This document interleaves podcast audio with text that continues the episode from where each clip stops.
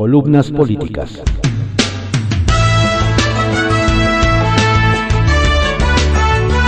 Continuamos con la audiosíntesis informativa de Adriano Ojeda Román, correspondiente a hoy, viernes 21 de enero de 2022.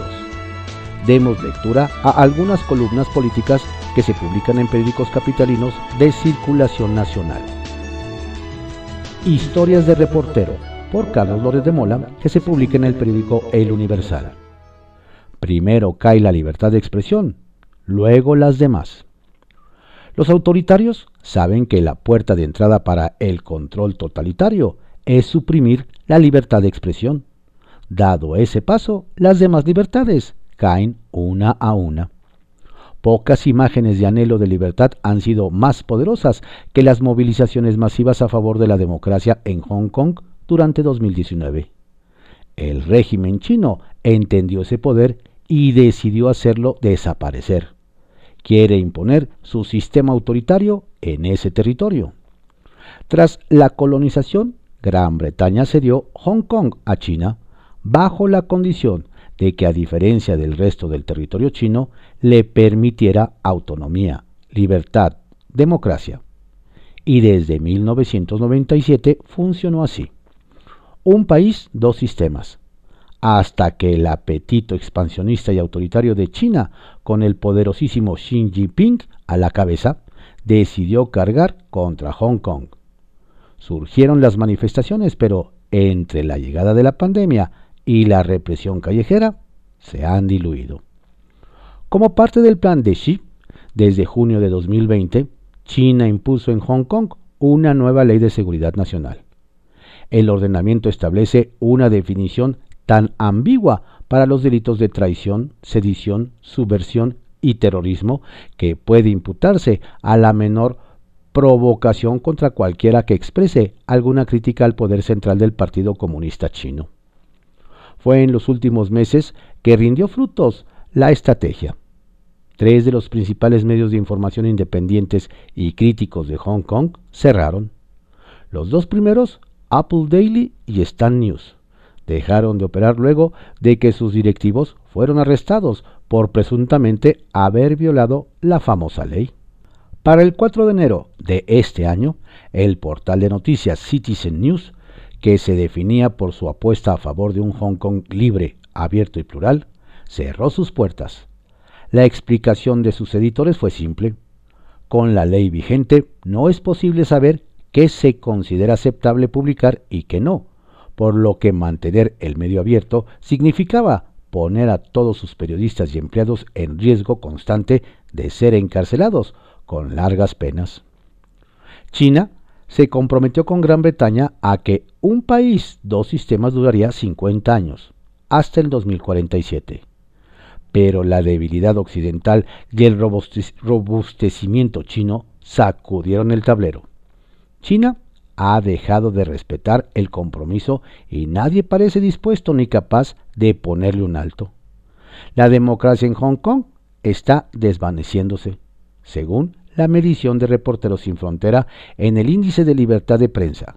Hong Kong ha pasado del número 18 de la lista en 2002 al lugar 80 en 2021. La mayoría de los medios hongkonenses que siguen abiertos tienen propietarios de China continental y se han ido plegando a las directrices de Pekín. La cadena pública de radio y televisión, RTHK, es dirigida desde hace casi un año por un enviado del gobierno chino sin formación de periodista y los analistas señalan que el medio se ha convertido en una máquina de propaganda. Aún operan y media, y media HK, Net y Hong Kong Free Press, reconocidos por su periodismo independiente, pero la espada de, Damocles pende sobre ellos. Así se va estableciendo en realidad un nuevo esquema. Un país, un sistema. Es China y es autoritario. Es China y no hay democracia. Y todo empieza atacando la libertad de expresión. Sacia morbos. Te lo digo Hong Kong para que escuches. En privado, por Joaquín López Dóriga, que se publica en el periódico Milenio. Banamex. ¿Quién? ¿Cuánto? ¿Cuándo? ¿Cómo? Y AMLO. El Banco Nacional de México se fundó el 2 de junio de 1884 con la fusión de los bancos Mercantil Mexicano y Nacional Mexicano. En 137 años ha tenido cuatro dueños y ahora busca el quinto. Funcionó como privado en sus primeros 98 años hasta que el 1 de septiembre de 1982 el presidente José López Portillo expropió la banca pero tuvo el cuidado de colocar al frente de este banco insignia a un hombre extraordinario, don Antonio Ortiz Mena, secretario de Hacienda 12 años y 15 más presidente del Banco Interamericano de Desarrollo. Diez años más tarde, en 1992, Carlos Salinas reprivatizó la banca y adjudicó el Nacional de México a Roberto Hernández y Alfredo Harp, que nueve años después, en 2001, vendieron a Citigroup de Nueva York. Ahora, a 21 años de distancia, Citi decide vender Banamex al mejor postor, espacio de incertidumbre que ha provocado inquietud en los mercados y en las agencias calificadoras que han revisado sus perspectivas al desconocer quién pueda ser el nuevo dueño y en cuánto y cuándo se cierre la operación. De los nombres que se han mencionado o han levantado la mano, quiero apuntar el de Javier Garza Calderón, alias El Manitas, que se presenta como fundador y presidente del Membrete Empresarios por la Cuatro Transformación, para agraciar al presidente. Lo que no saben es que la aprobación de la compra de Banamex no solo depende del visto bueno de López Obrador. Por ser empresa regulada en Estados Unidos y pública que cotiza en Nueva York, las autoridades supervisoras de aquel país tendrán que aprobar la venta y al comprador, lo que dejaría fuera a algunos. Mientras sigue la incertidumbre. ¿Quién? ¿Cuánto? ¿Cuándo? ¿Cómo? Y AMLO. Retales. 1. Corral. El exgobernador de Chihuahua, Javier Corral, dijo que nunca ocultó su doble nacionalidad. Nació en Texas. Pero en una entrevista que dio al Canal 5 de Ciudad Juárez en 2016, al inicio de su gobierno, dijo que había renunciado a su nacionalidad estadounidense en un impulso por la invasión de Estados Unidos a Panamá. Pero no es cierto. Mantiene la doble nacionalidad y lo ocultó para ser gobernador. 2. Cortón. Todo estaba listo para el agarrón entre Manuel Bartlett y Carlos Salazar, presidente del Consejo Coordinador Empresarial, el miércoles en el Parlamento Abierto pero lo dejaron fuera. Su participación iba a ser a distancia, pero diez minutos antes le dijeron que no, que solo era presencial. Así la red protectora de Morena en San Lázaro. Y 3. Estadística.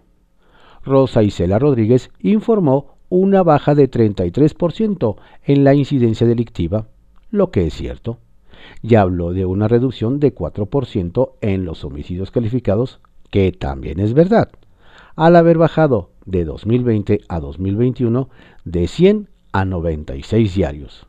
1.471 homicidios calificados menos de un año a otro, que es nada si se compara con los 110.612 registrados al día de ayer. Con pelos y señales, por Enrique Serna, que se publica en el periódico Milenio. Acosador influyente. Cuando un caudillo endiosado tiende a monopolizar el uso de la palabra, la única defensa del ciudadano es taparse los oídos y leer síntesis de sus declaraciones.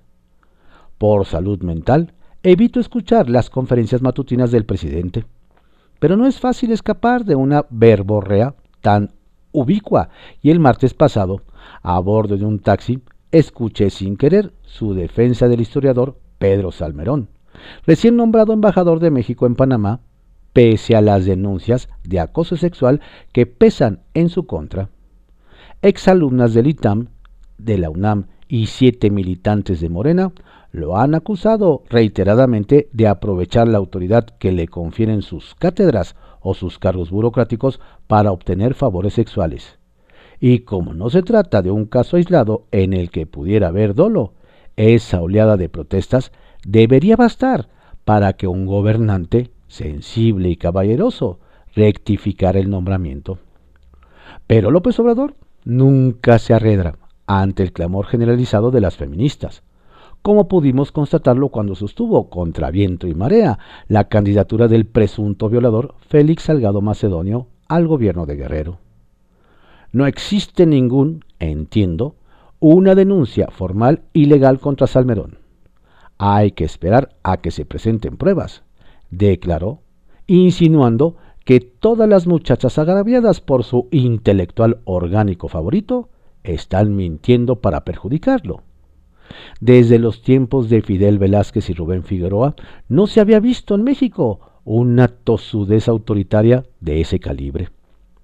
Miles de personas con mala reputación nunca serán objeto de un proceso legal, pero su tizne pueden manchar a la institución donde trabajan. Y por eso el ITAM preparaba ya el despido de Salmerón cuando él se apresuró a renunciar. En cambio, la Secretaría de Relaciones Exteriores acepta con gusto la roña que le pegará su nuevo embajador en Panamá, pues Marcelo Ebrard está dispuesto a tragar cualquier sapo con tal de seguir aspirando a la presidencia.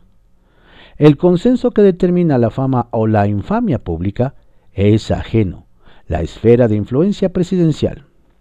Erigido en su supremo juez de reputaciones, AMLO cree, sin embargo, que, la divina providencia le dio poderes ilimitados para dictaminar cómo se comporta sus incondicionales en el trato con las mujeres.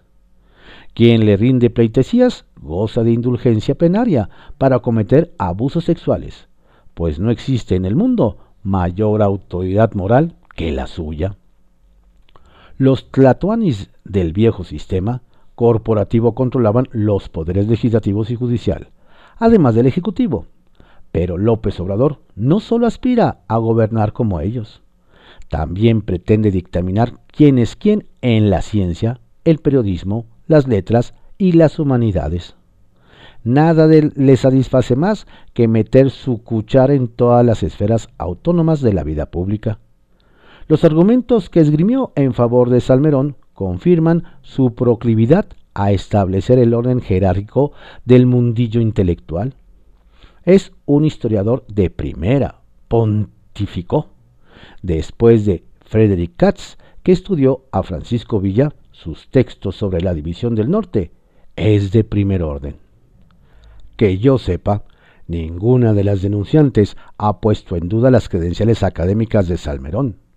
Lo acusan de emplear la coacción o la fuerza para conquistarlas. Pero de cuando acá los presidentes otorgan el reconocimiento intelectual. ¿No le corresponde esa función al público lector y en última instancia a los historiadores más renombrados de México? La fidelidad a una ideología no es un mérito intelectual. Esa virtud militante más bien distorsiona el espíritu crítico. Stalin también se consideraba una autoridad de todas las disciplinas y hasta creó un premio que llevaba su nombre. Aún persigue a Pablo Neruda el estigma de haberlo recibido en Moscú. Si AMLO quiere favorecer a los miembros de su séquito imperial, no debería colgarles laureles de utilería. Con los huesos que les reparte basta y sobra para tenerlos contentos. Cada vez que un presidente nombra embajadores para pagar favores políticos o lealtades caninas, como sucedió esta semana, los diplomáticos de carrera pierden plazas por las que han luchado toda la vida. En este y en muchos otros sentidos, la 4T imita a todos los gobiernos que le precedieron, con tantos embajadores a extremos patéticos. Si la imagen de México ya estaba deteriorada por la complicidad del poder político con el crimen organizado, la caterva de rufianes que ahora nos representa en el extranjero dará un espectáculo más bochornoso aún. Solo nos faltaba exportar el machismo atribiliario y gandalla para que el mundo nos conozca tal como somos. Compadezco a las pobres empleadas de la Embajada de México en Panamá, que a partir de ahora se verán en la triste disyuntiva de aceptar los manoseos de su jefe o perder la chamba. Arsenal, por Francisco Garfias, que se publica en el periódico Excelsior. Arrasa COVID-19 en la clase política. La pandemia no respeta trayectorias, jerarquías, ideologías o posición social. Agarra parejo. Mucho más cuando las autoridades sanitarias obedecen la línea política que les marcan desde Palacio. No hay manera de que se restrinjan las actividades para proteger a la población como se hace en otras partes del mundo, a pesar de los costos que las medidas conllevan. La Ciudad de México tiene medalla de oro en laxitud. Es la única en permitir el 100% al aforo en los estadios de fútbol. Algo inexplicable en los días de más contagios en toda la pandemia. Ayer rebasaron los 51 mil. Le cuento que Cuauhtémoc Cárdenas tiene COVID-19 por segunda vez se recuperará sin problemas. El ingeniero está tranquilo, aislado. Los síntomas son leves, nos aseguran en su entorno. En la misma situación están los gobernadores de el Estado de México Alfredo del Mazo y Jalisco Enrique Alfaro, y el diputado petista anticubrebocas Gerardo Fernández Noroña. Los tres reaccionaron de manera diferente. Uno, Fernández Noroña mezcló el contagio con su acartonada visión política. Una vez más, la derecha se equivoca. Dicen que soy negativo y salí positivo, escribió en Twitter. El legislador petista, quien el miércoles asistió al Parlamento abierto sobre la reforma eléctrica, dice que atenderá a distancia sus responsabilidades en la comisión permanente. Del Mazo tuiteó que recibió confirmación de positivo permanecerá aislado y seguiré atento a los asuntos relevantes. Tengo síntomas leves. Espero salir pronto y retomar actividades. Alfaro hizo notar que aguantó casi dos años sin contagiarse y que eso fue una bendición. Ni modo, ya me tocaba, escribió en Twitter. El otro Cuau, blanco. Nomás no ve la suya. Desde Morelos nos comentan que el gobernador de la entidad anda muy inquieto por los miles de likes a su famosa foto con el profe, la tripa y el rey, tres conocidos narcos en la región. La imagen publicada por el Sol de México y las narcomantas que le han dejado los grupos criminales han dado motivo de todo tipo de versiones y especulaciones. Hay quien afirma que ya hasta solicitó una reunión de urgencia con el secretario de Gobernación, Adán Augusto López Hernández. Si se la dieron y cuándo se la dieron, es un misterio. Otra versión dice que anda ofreciendo cargos en su gobierno a funcionarios federales a cambio de que le quiten de encima al fiscal local, Uriel Carmona, y el fiscal anticorrupción, Juan Salazar. La bronca con Cuauhtémoc es que en lugar de quedarse calladito para no empeorar su situación, hace declaraciones que lo dejan como macho acorralado. Acá está papá, declaró ante las cámaras de televisión que difundieron esa imagen en canales nacionales.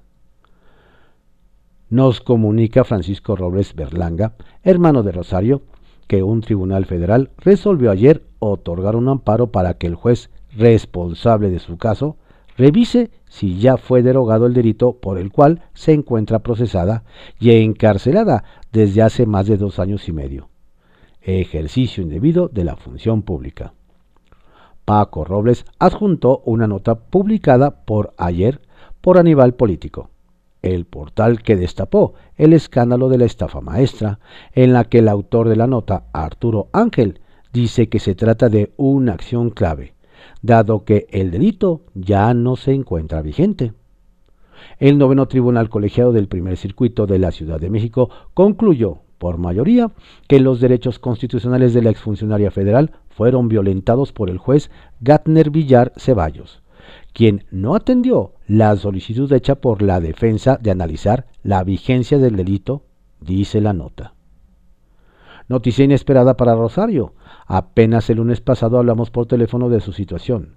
Le preguntamos si ya tenía fecha para una nueva audiencia con el juez. Nos dijo que no. El panorama ya cambió.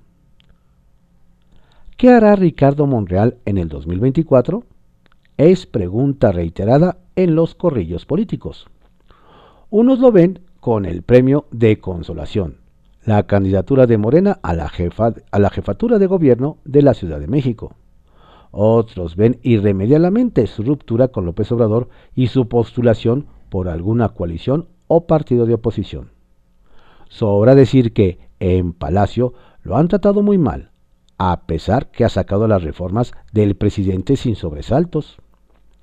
Andrés no admite disensos. El que lo contradice cae de su gracia. Ricardo lo ha hecho.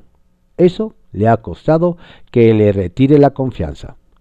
Por lo pronto, ya a pesar de las presiones de Palacio, logró que se derogara en Veracruz el delito de ultraje a la autoridad, como bien apunta el exdiputado federal Arturo Santana, alguna vez vicepresidente de la mesa directiva en San Lázaro. Le deben también, junto a Dante Delgado, el amparo al emesista José Manuel del Río Virgen y la liberación de seis jóvenes encerrados por ultraje a la autoridad. Remató. Nudo Gordiano, por Yuridia Sierra, que se publica en el periódico Excelsior. Al banquillo. No será el único en el mundo, pero sí es quien a nosotros nos ocupa. Llegará el momento en que los responsables del manejo de la pandemia en cada país rendirán cuentas. Aquí en México, por lo pronto, un juez ordenó revocar la sentencia de no investigar el papel de Hugo López Gatel, quien fue acusado el año pasado por dos personas tras la muerte de familiares por COVID-19. Una denuncia basada en el reglamento interno de la Secretaría de Salud que señala que el funcionario debía de cuidar la salud de los mexicanos. Homicidio culposo es el delito. Ya veremos hasta dónde llega esta investigación. Sin embargo, más allá de las implicaciones específicas de estas dos acusaciones, ejemplos para cuestionar la estrategia del doctor López Gatel, como lo llaman con orgullo en el Palacio Nacional, están a la vista de todos. Para empezar, los números de contagios por día. Ayer de nuevo estuvimos por encima de los 50.000 casos. Un día antes, el pico máximo, el histórico, el que nunca en dos años de pandemia, más de 60.000. Un récord tras otro. Desde un inicio, un errante López Gatel minimizó el uso de cubrebocas. Ofrecía, dijo, una falsa sensación de seguridad, solo para después portarlo y promover su uso. Eso sí, siempre que no estuviera en el mismo salón que el presidente. Y justo sobre López Obrador, quien ha contraído coronavirus en dos ocasiones, el subsecretario sentenció que poseía fuerza moral, no fuerza de contagio. Tal vez una de sus declaraciones más desafortunadas, aunque decisiones ha habido peores. Todos los días la Secretaría de Salud rinde su informe diario, pero en la cifra de muertes que se registran no se incluyen los fallecimientos que el INEGI sí toma en cuenta y que están contabilizados con actas de defunción expedidas por el registro civil. Esto ya fue aceptado por la propia Secretaría de Salud y nada ha pasado en consecuencia. Está también su postura de no inmunizar con rapidez ni a todos. En un primer momento, cuando la dosis de refuerzo comenzó a ser tema en todo el mundo, López Gatel la calificó como innecesaria. Hoy ya es una campaña nacional. Además se lanzó fuerte. Fue muy duro con las familias que mediante un amparo buscaron una dosis para sus hijos menores de edad. Esto porque México comenzó a caminar en sentido contrario a la tendencia global mientras países como Cuba, China o Uruguay iniciaron la inmunización en menores. Solo para semanas después autorizar la inmunización, aunque limitándose a menores con comorbilidades. López Gatel incluso calificó como mezquinas las intenciones de los padres tal como redujo un drama telenovelero las protestas por el desabasto de medicamentos para niños con cáncer. Al momento es fecha que los menores de edad no tienen acceso a la vacuna. Hasta Brasil, un país en manos de uno de los presidentes más irresponsables en su actitud frente a la pandemia, ya aprobó una dosis que podrá aplicarse a partir de los seis años de edad. Definitivamente, habrá muchos funcionarios en el mundo que deberán rendir cuentas a sus ciudadanos. Habrá otros que incluso podrían llegar a la Haya por las omisiones en sus estrategias contra COVID-19 y que han costado millones de vidas al planeta. Aquí en México, y ante la soberbia y audacia de un subsecretario que se creyó al instante las mieles de la fama que al inicio gozó con sus conferencias vespertinas, no viene mal que sea una investigación judicial la que determine hasta qué punto esta pandemia se salió de control a causa de sus decisiones. Alto Mando, por Miguel Ángel Godínez García, que se publica en el periódico Excelsior. Tener poder no implica tener el control. No recuerdo un momento en la historia política de México, ni en la económica, ni en la de salud o educación, ni en la social o de seguridad igual al que vivimos desde que inició el sexenio de Morena. Si bien esta tormenta de acontecimientos no es exclusiva de nuestro país, lo es la manera de afrontarla. Se podrá tachar a periodistas, analistas políticos o columnistas que señalan lo que ocurre de golpistas, adversarios o traidores, pero ninguno de estos señalamientos disminuye los problemas.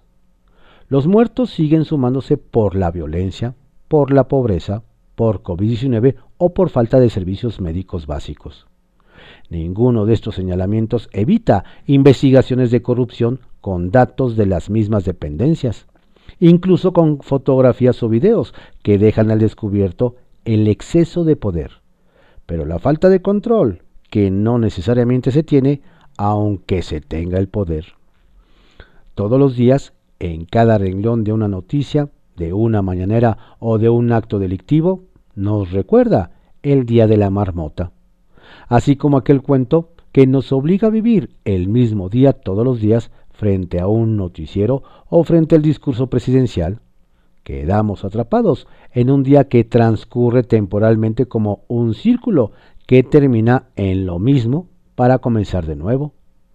La diferencia de tal cuento con nuestra realidad es que a nosotros se nos acumulan los problemas, se incrementan los hechos violentos, las denuncias por corrupción, los derroches presupuestales y las innecesarias arremetidas contra órganos autónomos garantes de nuestra democracia.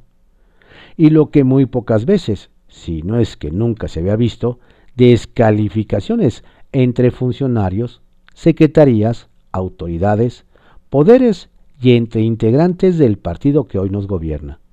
Pero sobre todo, y más preocupante, entre autoridades que defienden supuestamente la integridad de sus gobernados. Tal es el caso del gobernador de Morelos Cuauhtémoc Blanco, que en público se negó a extenderle la mano al fiscal del Estado, Uriel Carmona, después de que éste lo invitara a trabajar en conjunto. La fotografía de Blanco con líderes de cárteles revela su relación no tan ajena, sobre todo con Ray Isidro, líder local del cártel Jalisco Nueva Generación, y por si fuera poco, la secuencia de imágenes presentadas por Padgett en el noticiero de Ciro evidencian que un año después de este encuentro, policías de los tres órdenes de gobierno en Cuautla lo dejaron escapar de una escena en la que había asesinado a seis de sus acompañantes. Fue detenido en Puebla y llevado al penal de Atlacholoaya, donde misteriosamente resultó muerto por riña entre cárteles opuestos sin que se aplicara el protocolo necesario por parte de la autoridad. El mensaje es una manta que dejan a Cuauhtémoc después de haber asesinado al alcalde de Xochocotla. Lo señala como responsable de la muerte de Ray. Si le sumamos a todo lo anterior los dimes y diretes entre él y Alberto Capella, señalándose uno a otro implicados con narcos, los problemas para Blanco se agudizan y él lo sabe. Hay quienes dicen que el viaje para el que solicitó alejarse de su cargo se debió a buscar posibilidades de asilo cuando necesite huir de la justicia o de los narcos. Lo cierto es que ninguna autoridad se ha pronunciado a su favor, como lo han hecho con Cuitláhuac o con Delfina Gómez.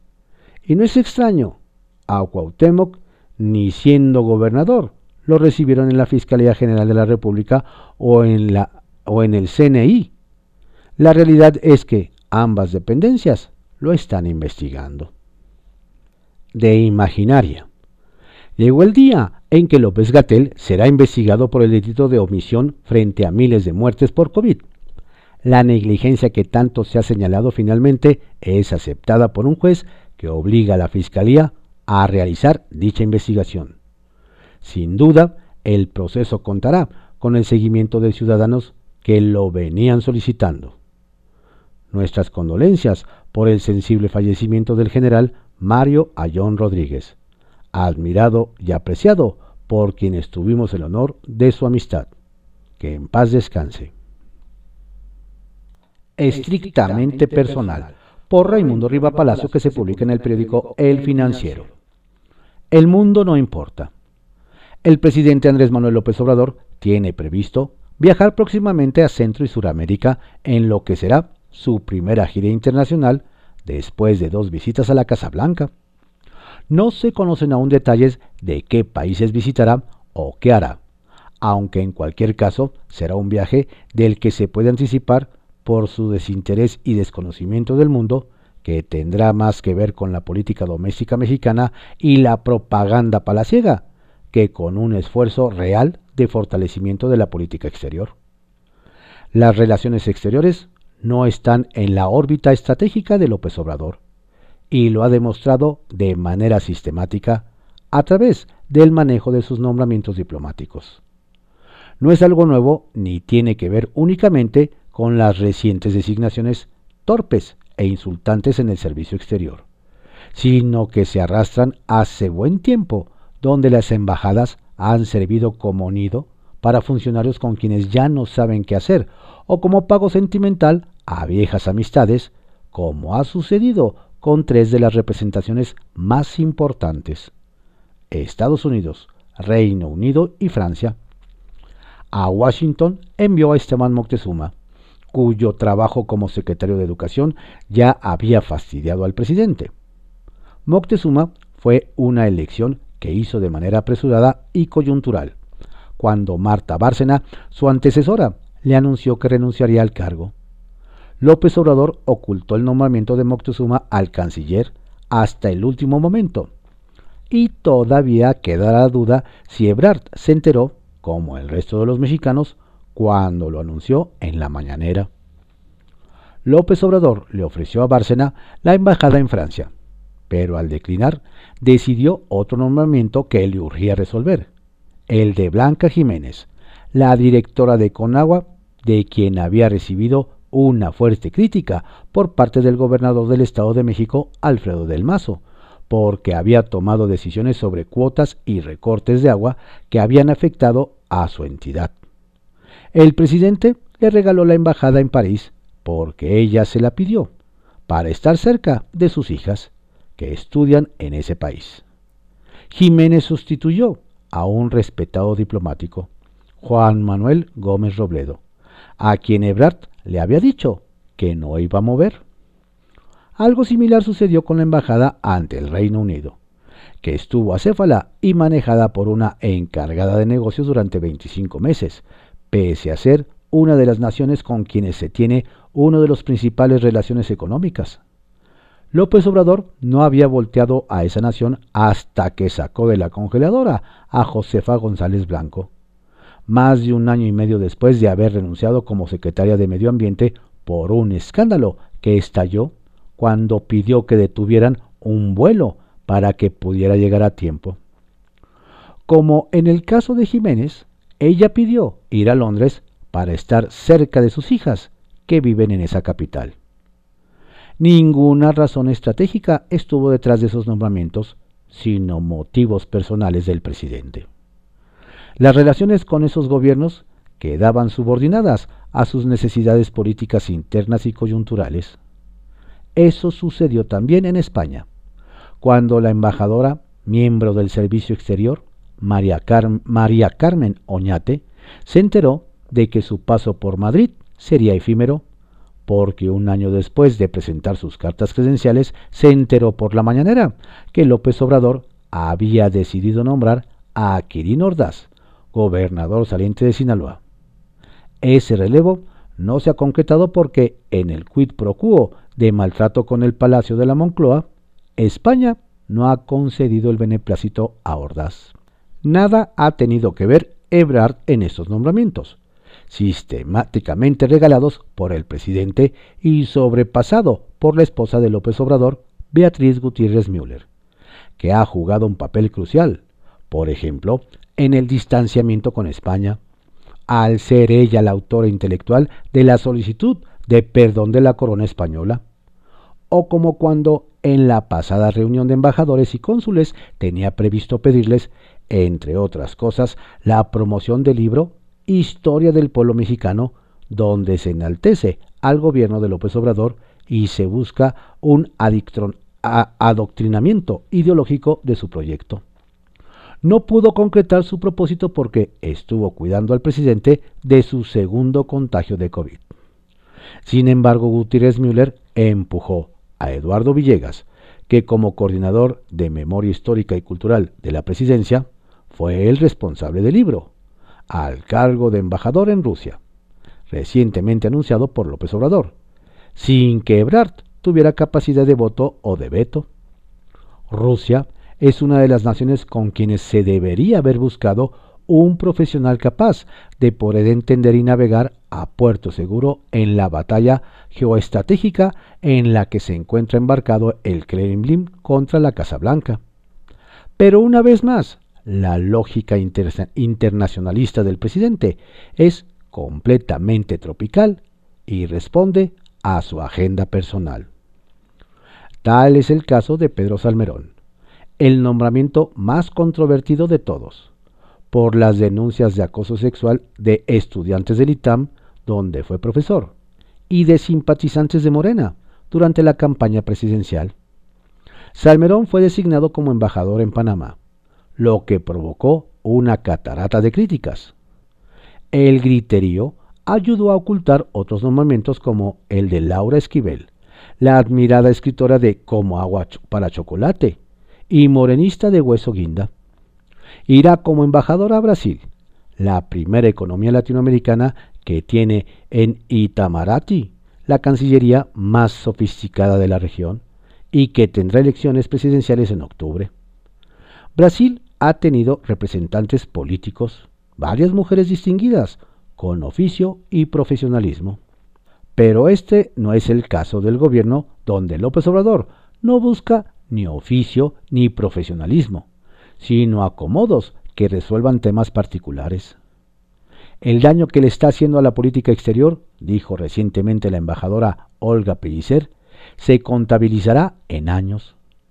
A López Obrador no le importa el mundo y carece de conocimiento y visión estratégica que frene la demolición de lo que otrora fue orgullo nacional. La mejor política exterior es la interior. Ha dicho, aunque en su caso, esa política es personal. Estas fueron algunas columnas políticas que se publican en periódicos capitalinos de circulación nacional en la audiosíntesis informativa de Adrián Ojeda Román, correspondiente a hoy, viernes 21 de enero de 2022. Ya es viernes. Por favor, cuídese mucho, no baje la guardia. Si no tiene que salir, quédese en casa. Si no se cuida usted, no lo cuidará nadie. Saludos cordiales de su servidor Adrián Ojeda Casilla, quien le desea un saludo doble y feliz fin de semana.